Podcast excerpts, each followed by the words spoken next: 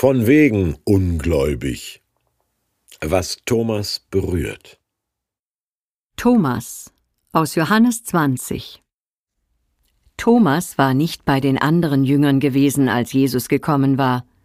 Sie berichteten ihm, wir haben den Herrn gesehen. Er entgegnete ihnen, Erst will ich selbst die Wunden von den Nägeln an seinen Händen sehen, mit meinem Finger will ich sie fühlen, und ich will meine Hand in die Wunde an seiner Seite legen, sonst kann ich das nicht glauben. Acht Tage später waren die Jünger wieder beieinander. Diesmal war Thomas bei ihnen. Wieder waren die Türen verschlossen. Da kam Jesus, trat in ihre Mitte und sagte Friede sei mit euch.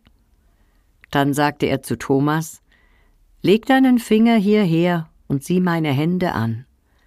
Streck deine Hand aus und leg sie in die Wunde an meiner Seite. Sei nicht länger ungläubig, sondern komm zum Glauben. Thomas antwortete Mein Herr und mein Gott. Da sagte Jesus zu ihm Du glaubst, weil du mich gesehen hast. Glückselig sind die, die mich nicht sehen und trotzdem glauben. Das Schöne an den eigenen vier Wänden ist ja, dass man auch mal die Tür hinter sich zumachen kann. Die Welt da draußen ist unübersichtlich, komplex, gefährlich. Da bietet es kuschelige Nestwärme, wenn man in geschlossenen Räumen ganz unter sich bleibt, unter Gleichgesinnten, in Meinungsblasen, auf den selbstbestätigenden Plattformen des Internets. Die führungslos gewordenen Jünger sehen das auch so, nur ohne Internet.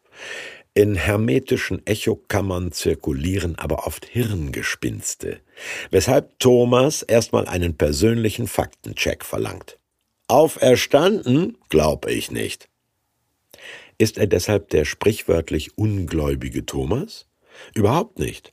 Thomas war bereit, mit Jesus zu sterben. Thomas stellte die richtigen Fragen. Thomas hatte unfassbare Wunder miterlebt. Jetzt passiert schon acht Tage lang nichts. Er bezweifelt ja nicht Gott, sondern die Gerüchte seiner Kumpel. Ein Mensch geht nicht durch Wände. Wie Jesus reinkam, ist rätselhaft. Ein Geist hat aber doch keine verschorften Wunden von letzter Woche. Wie Jesus aussieht, ist noch verstörender, dass er auch nach der Auferstehung ganz Mensch ist, der zum Beispiel Hunger hat und Fisch mag, kostet Thomas mehr ungläubiges Staunen, als wenn eine Lichtgestalt aus glitzerndem Feenstaub herbeigeschwebt wäre. Jesus sagt, Friede sei mit euch. Reich mir deine Hand und glaubt mehr als nur euren Augen. Beruhigung Berührung, Beziehung.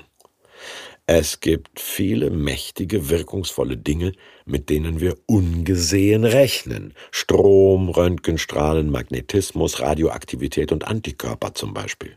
Ganz zu schweigen von der Liebe. Nicht sehen und doch glauben ist kein blinder Glaube, überhaupt nicht.